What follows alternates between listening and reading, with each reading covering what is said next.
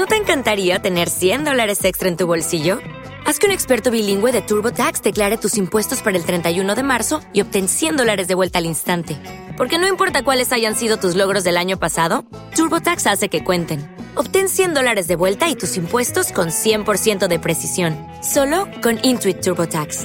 Debes declarar para el 31 de marzo. Crédito solo aplicable al costo de la presentación federal con TurboTax Full Service. Oferta sujeta a cambios o cancelación en cualquier momento.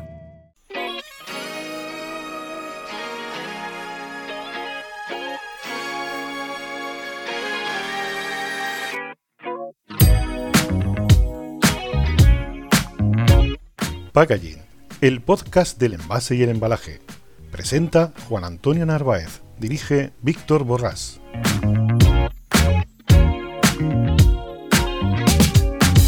Hola a todos y bienvenido a una nueva entrega de Packaging Podcast. Si eres nuevo por aquí, mi nombre es Juan Antonio Narváez y soy el presentador del primer podcast mundial de packaging, de envase y de embalaje. Esta semana vamos a seguir con el nuevo formato de nuestra mesa de redacción donde Víctor Barras, el CMO de Canauf Industries España, sponsor y patrocinador de nuestro podcast, y el responsable de nuestra mesa de redacción, Aureli Vázquez, te traen en un episodio que posiblemente toca un tema algo técnico pero imprescindible dentro del packaging de tu producto. Mira, cuando hablamos de packaging, fácilmente lo relacionamos con la automatización. Dedicamos precisamente un episodio al packaging y la robótica. Pero hay un elemento que a menudo pasa desapercibido, que es la seguridad industrial. Hoy vas a conocer una empresa que se dedica precisamente a eso, a la automatización segura. Y nada mejor para explicártelo que traer a su service manager Joan Vila Carrera, perteneciente a la empresa Pilz. Pilz es una empresa alemana fundada en 1948 con más de 2.300 empleados, especializada en la creación de todo el hardware y el software alrededor de todos los dispositivos necesarios para esa automatización segura desde sensores, dispositivos de conmutación, microcontroles, tecnología de accionamiento, robótica, redes, control visual, sistemas de conexión y buscador de productos. Como bien un episodio técnico, pero de estos absolutamente imprescindibles, porque aquí sí que estamos entrando directamente dentro de un tema importantísimo en tu packaging, que es en tu cadena de producción, no nos vamos a andar con muchos más prolegómenos y eso sí, veo como de costumbre a un atribulado Víctor Borrás corriendo rápidamente, tirando de su trolley como siempre, hablando por el móvil, entrando en la terminal de Packaging Podcast para coger el avión que le va a llevar a reunirse con Aureli y Joan Vila en Barcelona.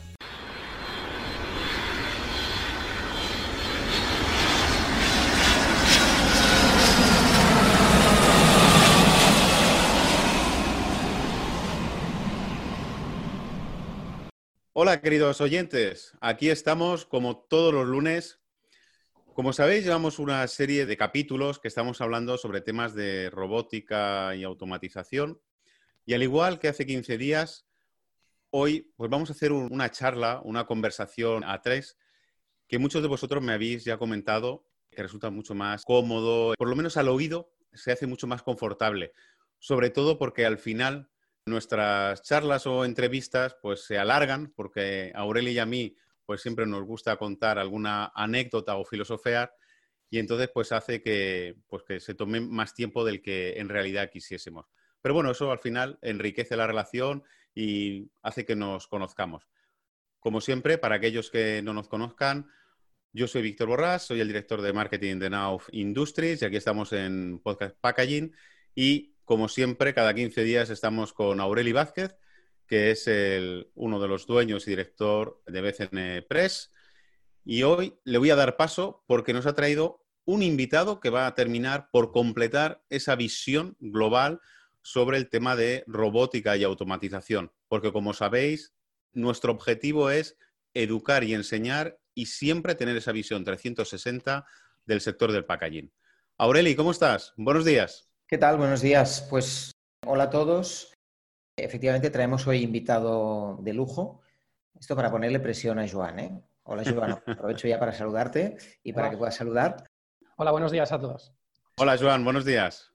Pues nada, ¿sabes qué pasa, Víctor? Que muchas veces cuando hablamos de packaging, como, es, como no puede ser de otra manera este podcast, fácilmente lo relacionamos con la automatización. Este es un tema, robótica, automatización es un tema que cada vez ha salido más en este podcast, ¿no? Pero hay un elemento que a menudo pasa desapercibido, que es la seguridad industrial, la seguridad dentro de esos entornos de automatización, porque parece que lo damos por hecho. Bueno, pues no siempre es así, ¿no? Hoy vamos a conocer de la mano de Joan a una empresa que se dedica precisamente a eso, automatización segura. La empresa es PILZ. PILZ, ahora seguro que Joan nos puede explicar un poquito más, pero ofrece componentes, eh, ofrece sistemas, servicios que simplifican la automatización de las máquinas, pero la peculiaridad de esta empresa es que su visión es, y de hecho su lema es muy representativo, es el The Spirit of, Safety, que es ese espíritu de, seguridad, es decir, esa necesidad de ir más allá de la mera aportación de soluciones, sino que esas soluciones tienen que ser seguras como un elemento fundamental. Claro, tenemos con nosotros a Joan Vila. Joan Vila es eh, Service Manager de PILF y es una persona que sabe mucho de esto que yo estoy introduciendo de esta manera un poco patillera. Si me perdonáis, Joan, no sé si me he aproximado más o menos a una lo has, dicho muy, lo has dicho muy bien. Gracias. Podemos seguir por lo tanto, ¿no? Oye, claro, PILF como cosa global, pues sí, podemos decir que es una empresa con un gran bagaje histórico, está fundada en 1948, tiene pues más de 2.000 o 2.300 empleados, pero tú que trabajas en PILF para España y Portugal, ¿verdad? Me gustaría que nos contaras antes de nada, para poner antecedentes a los oyentes, qué es lo que vosotros ofrecéis, cuáles son vuestros productos y servicios, porque en este caso creo que va muy de la mano, ¿verdad? No solo productos, sino también el servicio. Sí, va muy de la mano, aunque es cierto que PILF desde, desde hace mucho tiempo es conocido por sus sobre todo por sus relés de seguridad. Todo el mundo conoce el, típico relé de seguridad que hay en las máquinas de color amarillo. Se nos conoce principalmente por los productos que ofrecemos para maquinaria, pero sí que cada vez más eh, se nos conoce también por los servicios que prestamos, también relacionados con la seguridad, como no. Entonces, prestamos servicios de consultoría a los clientes, prestamos servicios de formación a nivel de seguridad también, y como no, también ayudamos a clientes, sean usuarios, sean fabricantes, pues evaluando sus máquinas y adecuándolas en, seguridad. Con lo cual, el sector de servicios ha ganado mucho peso dentro de, de, en los últimos años y es lo que estamos ofreciendo nosotros aquí en España como ofrecemos en, en todo el mundo.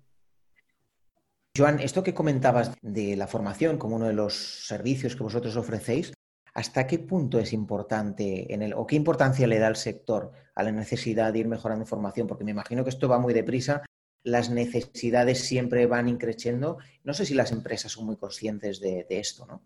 No todas. Como en la viña del Señor hay de todo. Eh, hay empresas que, apuestan por la seguridad y otras que no apuestan tanto. Y se nota sobre todo en la, en la formación, justamente. Las empresas que creen en esa seguridad apuestan mucho por la formación. No solo por directivos, sino por responsables de equipos, pero también para, los, para los operarios de, de planta. Y yo también comparto de que la formación es fundamental.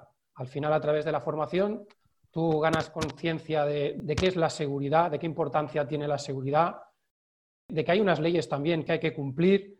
A través de la formación tú conoces estas leyes, conoces de qué van, qué requisitos te, enfrentas y, qué soluciones existen para, darle frente a esos requisitos. Para mí la formación es fundamental y para muchos clientes también lo es. Entiendo que la formación que podáis ofrecer, y ahora estoy pensando en entornos de packaging automatizados, ¿no? como, tantos entornos de packaging industriales en general.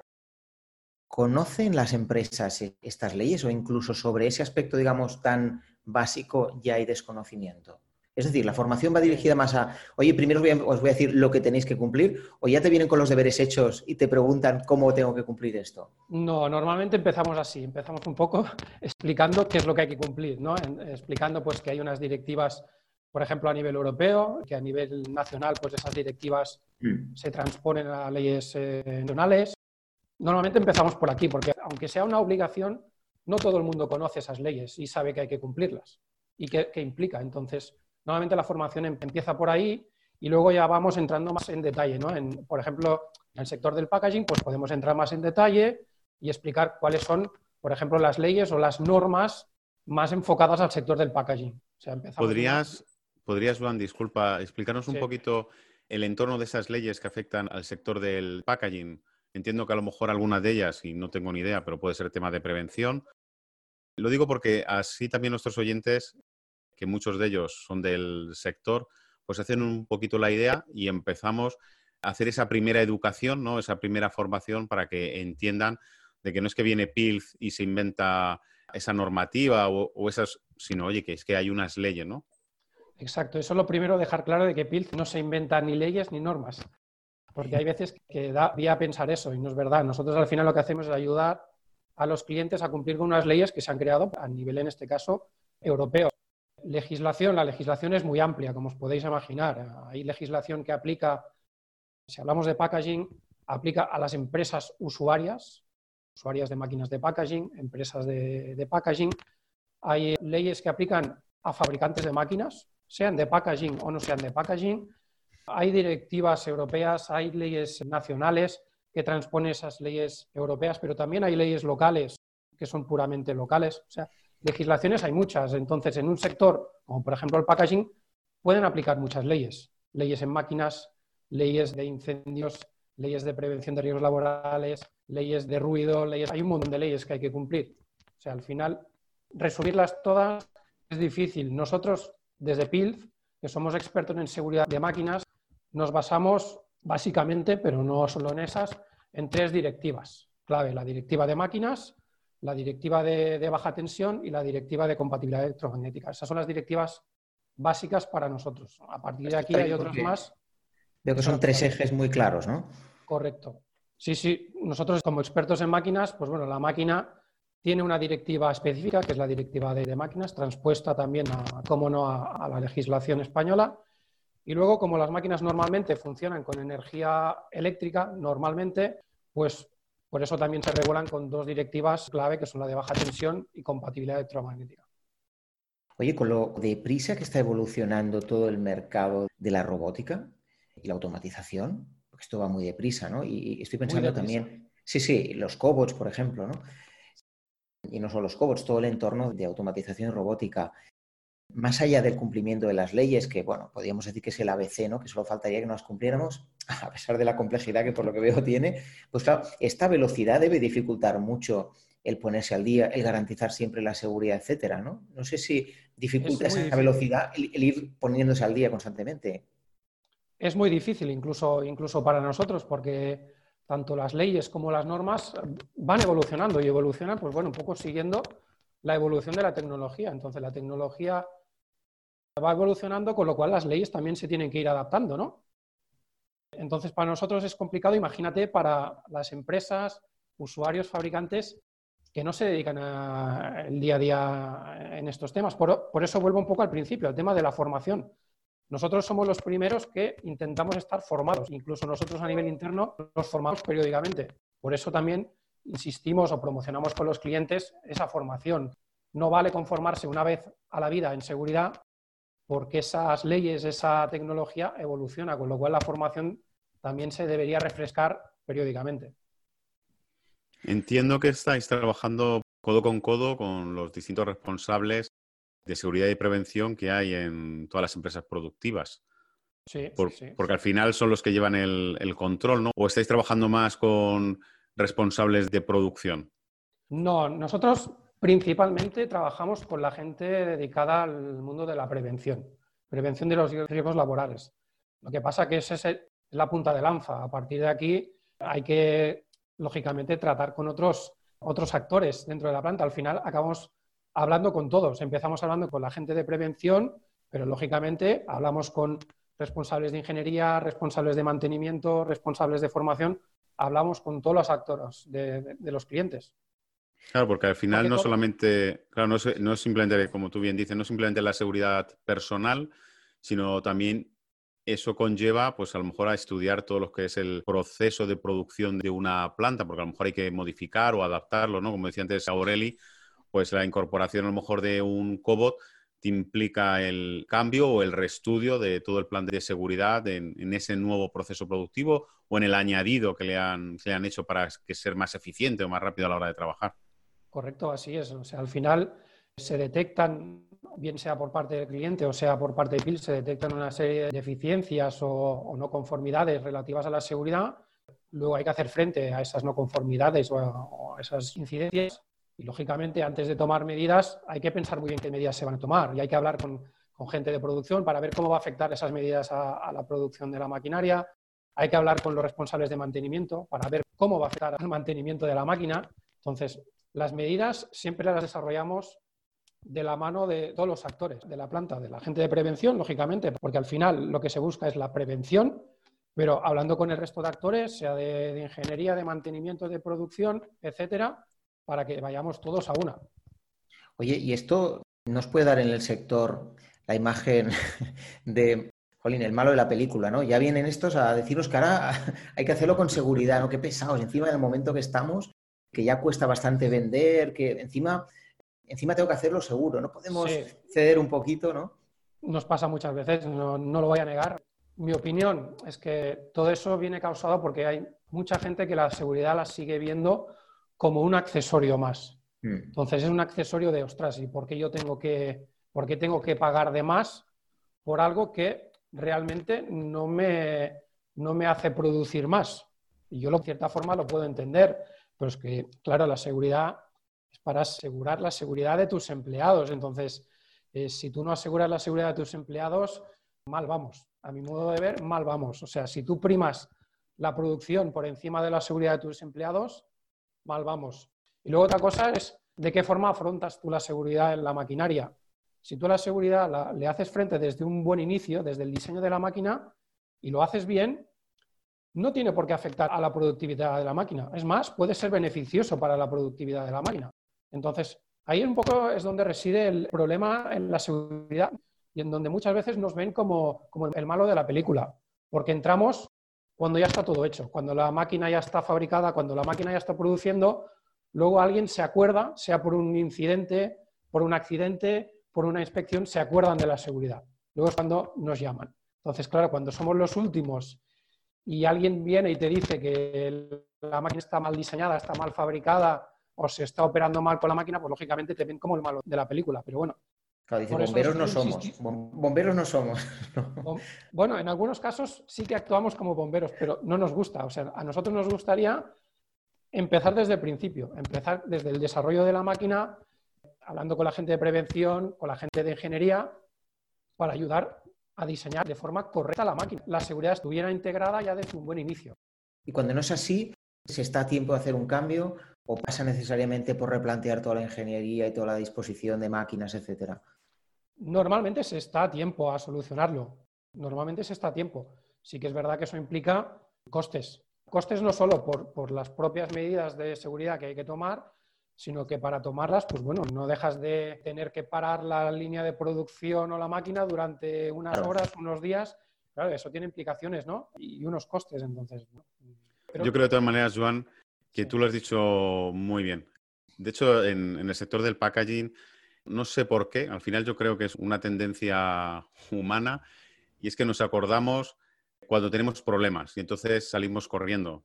Muchas veces se desarrollan nuevos productos y lo último que se piensa es en cuál es el sistema de protección del embalaje para que llegue a nuestro cliente en condiciones perfectas, pues tú estás contando exactamente lo mismo. Debería ser, yo no creo que sea un coste, yo creo que es una inversión que deben de tener en cuenta las empresas cuando compran y adquieren maquinaria, puesto que implica unos parámetros de seguridad. Seguramente, pues en algunos dirán, bueno, pero es que para eso yo tengo mi servicio de prevención o tengo aquí a mi responsable de seguridad y prevención. Bueno, sí, pero entiendo que tampoco es responsabilidad del de seguridad y prevención tener y conocer cada una de las casuísticas de cada una de las maquinarias con cada una de las problemáticas creo que su papel más está en el, día a día, el seguir, cumplir unas normativas, una vez que se han establecido cuáles son esas pautas de trabajo y seguridad con los procesos o esos nuevos procesos que se han diseñado. Es un tema que en otros podcasts lo hemos comentado y es que falta esa parte de previsión, no sé, es un tema de formación, como comentabas anteriormente, pero bueno, para eso estamos también aquí, estamos comentando.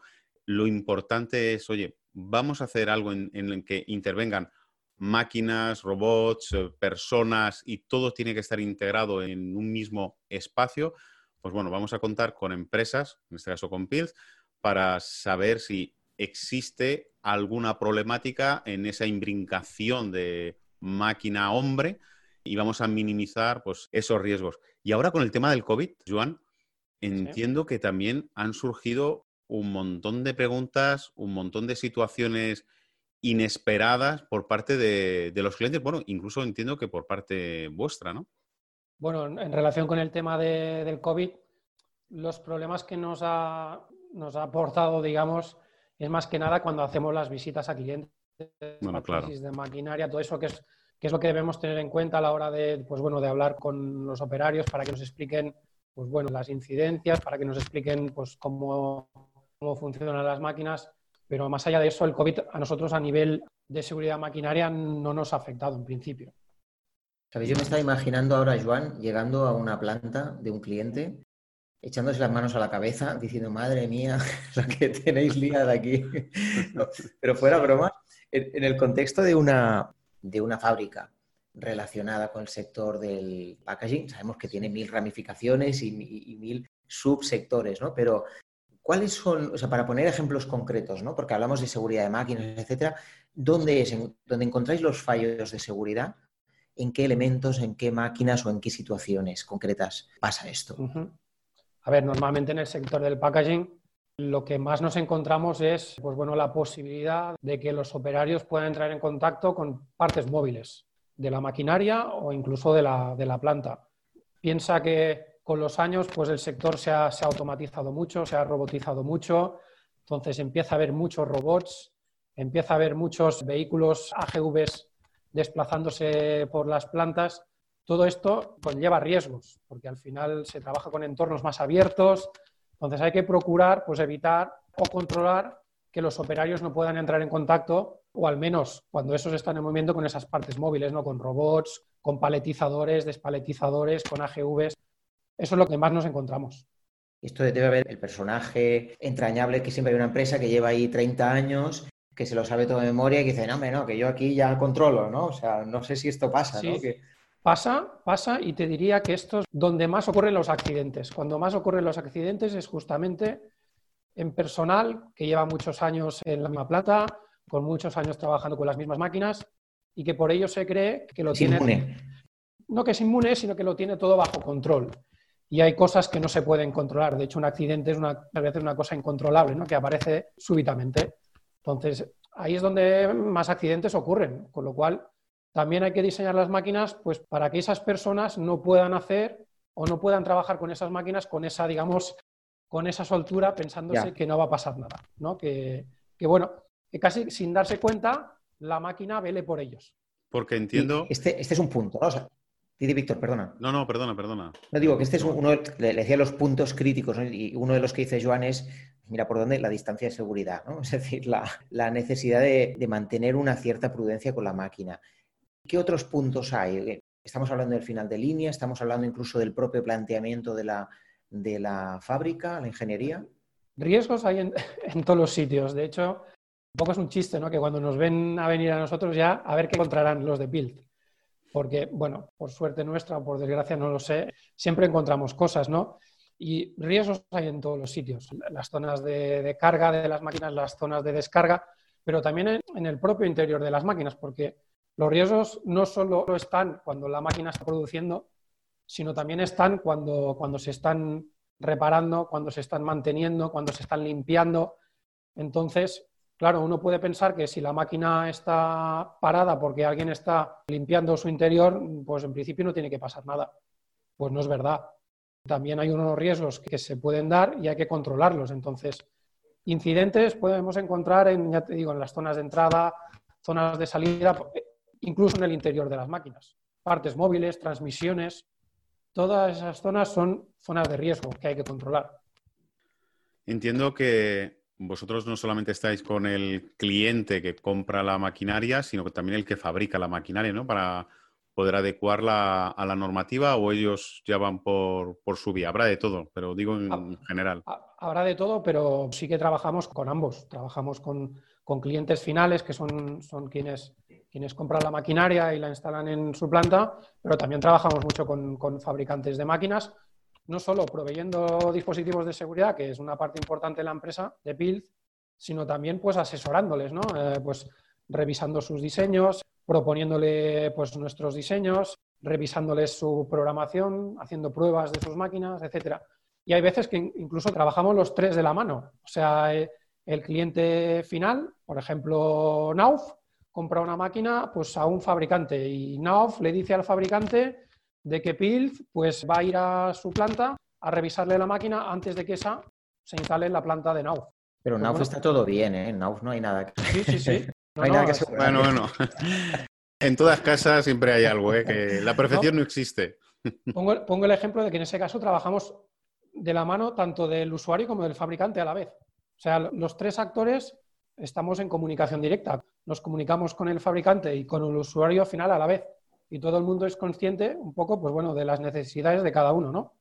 El fabricante sabe que la máquina se irá a Nauf, sabe que Nauf quiere que Pilz revise esa máquina para asegurar de que todo sea correcto entonces, es un triángulo perfecto. Claro, ahora que hablamos de, Nauf o la empresa que sea, ¿no? Como cliente final, voy un poquito más allá, al cliente final final. ¿eh? Pongamos que, después de Nauf pues viene, yo que sé, Renault, ¿no? O algún, algún cliente al que pueda, que, por cierto, no sé si Renault es cliente de... También, también. sonaba que sí. Claro, este cliente final que va a comprar la mercancía que pueda producir, pues por ejemplo, Nauf o quien sea, ¿entiende los procedimientos de seguridad entiende, no sé, em, las circunstancias que a lo mejor puedan hacer el proceso un poquito más lento, que puedan retrasar un par de días porque, oye, se está haciendo ahora una auditoría. Es decir, son comprensivos y colaboran también. No sé si la pregunta era para Joan o para Víctor o para los dos, Pero claro, para los dos. Con juego a tres, lo decimos con juego a tres, en realidad aquí hay un cuarto que dice, oye, espera, espera, que está implicado directamente, ¿no?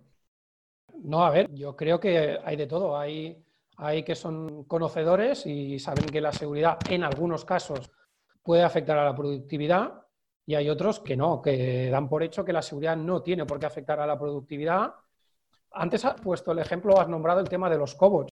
El tema de los cobots es un ejemplo muy claro. Muchos piensan que poner robots colaborativos, los cuales van a estar en contacto directo con personas, pues eso no va a afectar para nada a la productividad y que eso debería ser igual a poner un robot convencional. Pues no, ese es el claro ejemplo de que la seguridad, por muy bien que se haga, afecta a esa productividad, porque claro, lo lógico es que si tú tienes un robot muy cercano a un operario, ese robot como mínimo debería moverse a una velocidad un poco más reducida, como mínimo, si no pararse. Entonces, claro, eso afecta a tiempos de ciclo y a, productividad al final. Y hay gente, repito, hay gente que, que, es muy consciente de ello y que lo da por hecho y lo asume, y hay otros de que no, que al final se llevan una sorpresa, ¿no? En el sentido de, yo pensaba que tú me adecuarías la máquina o me incluirías la seguridad, pero la productividad seguiría siendo la misma. Claro. Yo por la parte que ha comentado Aureli, es empresas como la que has mencionado, como, como Renault y el sector automoción, donde tiene una normativa pues muy exhaustiva. Eh, de hecho, ellos vienen a las plantas ya no solamente a controlar el proceso de calidad, sino toda la ingeniería que conlleva pues, la producción, por ejemplo, de su packaging, de su embalaje, yo qué sé, pues para meter sus piezas electrónicas o sus espejos retrovisores o sus bumper. Y ellos vienen a las plantas y revisan, entre muchos aspectos, el tema de la seguridad. Porque al final, de manera indirecta, también ven afectados sus tiempos y sus ciclos. Porque al final somos una cadena, ¿no? Es todo un just in time. Sí, y, y ellos, eh, la norma IATF, que es muy severa, pues te obliga a justamente a lo que habéis comentado. Claro, estáis poniendo un ejemplo para mí idóneo, ¿no? El, ejemplo de Renault o otras empresas parecidas que tienen un estándar de seguridad muy elevado, por no decir de mm. los más altos del mundo. Sí, correcto. Eh, nosotros trabajamos con ellos y sabemos que su estándar de seguridad pues intentan aplicarlo pues no solo a ellos internamente, sino a sus proveedores también. Yo puedo decir que casi todas las semanas o cada 15 días tenemos a alguien de Renault supervisando, viniendo, ya no solamente controlando los tiempos, sino lo que tú has dicho, viendo temas de calidad y de seguridad para comprobar que todo está conforme está descrito en sus procesos. Y eso es un control continuo, además. Sí, sí. No, no, la, inversión y, la conciencia en seguridad de grupos como Renault es muy importante. También, déjamelo decir, que en muchos casos Pilz ha estado muy involucrado en este tipo de empresas, pues incluso ayudándoles a desarrollar sus propios estándares de seguridad internos. Está claro. Sí, eso es lo importante, que la gente entienda de que no solamente intervenís cuando hay un problema, sino que diseñáis esos procesos y trabajáis junto con las empresas para asegurar, intentar minimizar al máximo cualquier incidente o, evento desgraciado que ocurra durante un proceso de producción, que puede ser cualquiera. Siempre que hay una intervención humano y máquina, pues el riesgo existe. O la máquina solo, es decir, que no, no simplemente tiene que haber intervención humana, a lo mejor una mala sincronía entre dos antropomorfos o dos cobots, pues puede destrozarte el siguiente línea y producir un accidente, ¿no? Además, un tema muy importante que creo que debo resaltar por parte de PILD, que PILD es una empresa global. Al ser una empresa global, estamos presentes en todo el mundo, con lo cual dominamos la legislación no solo europea, que es la que hemos comentado al principio de todo, sino la de todo el mundo. Entonces, claro, eso ayuda, ayuda mucho a grupos como Renault o como Nauf, que también están presentes en todo el mundo y necesitan mm. de una empresa que les pueda ayudar en leyes, en estándares, pues de europeos, americanos, Brasil, Australia, China, Rusia, etcétera. Pues ahí nosotros también les podemos ayudar. Este es el cliente bueno, digamos, ¿no? Exacto. Renault, que por cierto van a salir inflados, ¿eh? Como hay alguien aquí escuche de Renault escuchando este podcast. Podemos nombrar otros, ¿eh? También. Pero, pero este es el cliente bueno. El, malo, ¿cuál es? ¿Qué, ¿Cuál es la queja habitual que, dices, joder, ya me he topado con uno de estos? Tú, Joan, que, que llevas ya tiempo dedicándote a estos, ¿cómo distingues la que dices, ostras, mm, aquí vamos mal? ¿Cuál es el tipo de, ya no digo evidentemente que digas nombres, pero cuál es el tipo de actitud que distingue que en aquella industria mm, la cosa no va a salir bien y que va a haber riesgos que no se van a poder solucionar.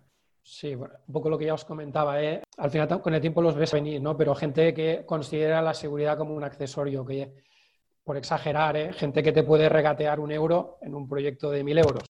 Cuando tú empiezas a regatear un euro en seguridad en un proyecto de mil euros, ya te está dando pistas de que su objetivo es el euro, no la seguridad, por poner un ejemplo y esos al final los ves, también ves un poco cómo trabajan internamente, ¿no? Ves pues, si utilizan estándares internos, también un poco cuando tú haces visitas ya ves las máquinas que tienen en planta, ves en qué estado las tiene. No hace falta hacer una evaluación de riesgos, sino gente como nosotros que nos dedicamos a la seguridad a día a día, nada más cruzar la puerta de la planta ya ves un poco el nivel de seguridad o qué inversión está haciendo en seguridad.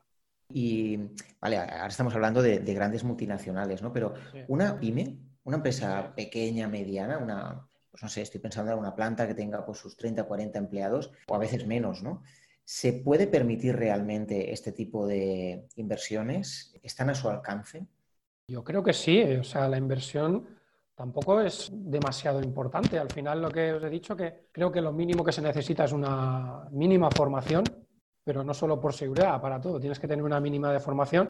La formación no es para nada cara, yo creo que es eh, fácilmente asumible. Y es más, eso te puede abrir puertas. Siendo una pyme, te puede abrir puertas de cara a los grandes clientes que hemos estado comentando antes.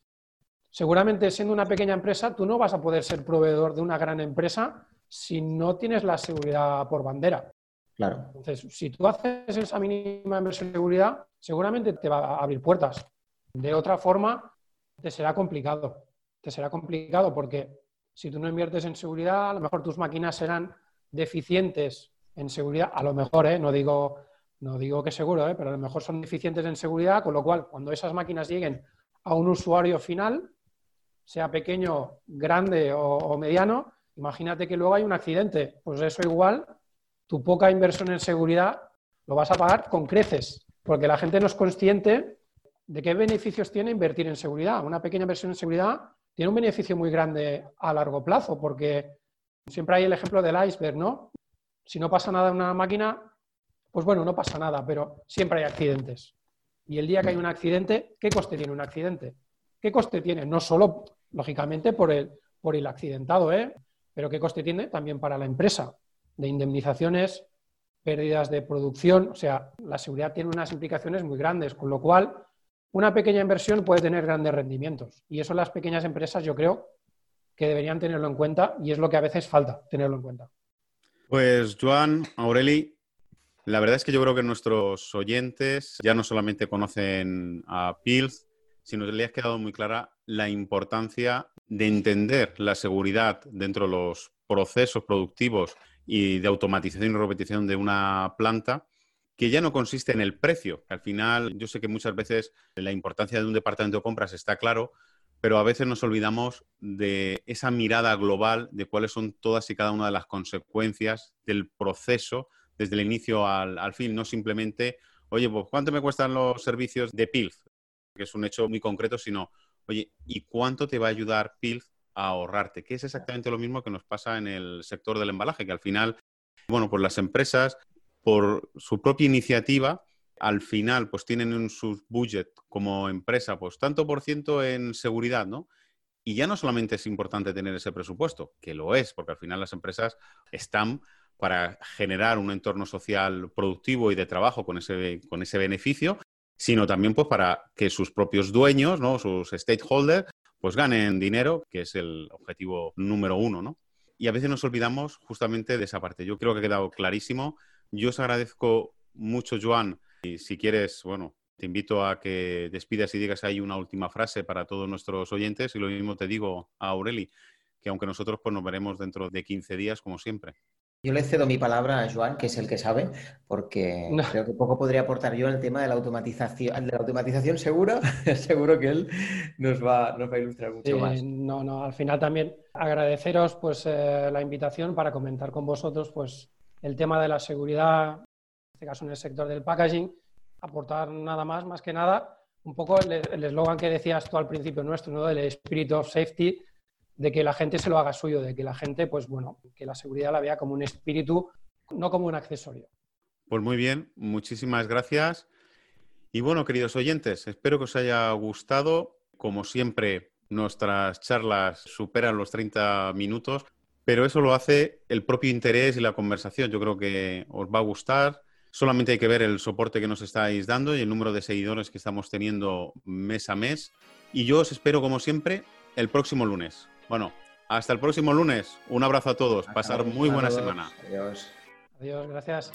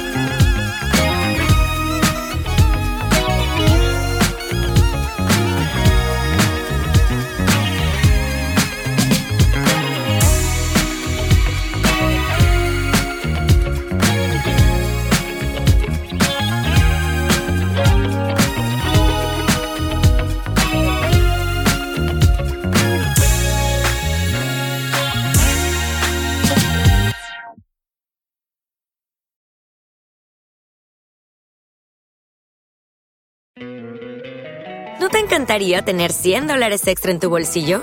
Haz que un experto bilingüe de TurboTax declare tus impuestos para el 31 de marzo y obtén 100 dólares de vuelta al instante. Porque no importa cuáles hayan sido tus logros del año pasado, TurboTax hace que cuenten. Obtén 100 dólares de vuelta y tus impuestos con 100% de precisión, solo con Intuit TurboTax. Debes declarar para el 31 de marzo. Crédito solo aplicable al costo de la presentación federal con TurboTax Full Service. Oferta sujeta a cambios o cancelación en cualquier momento.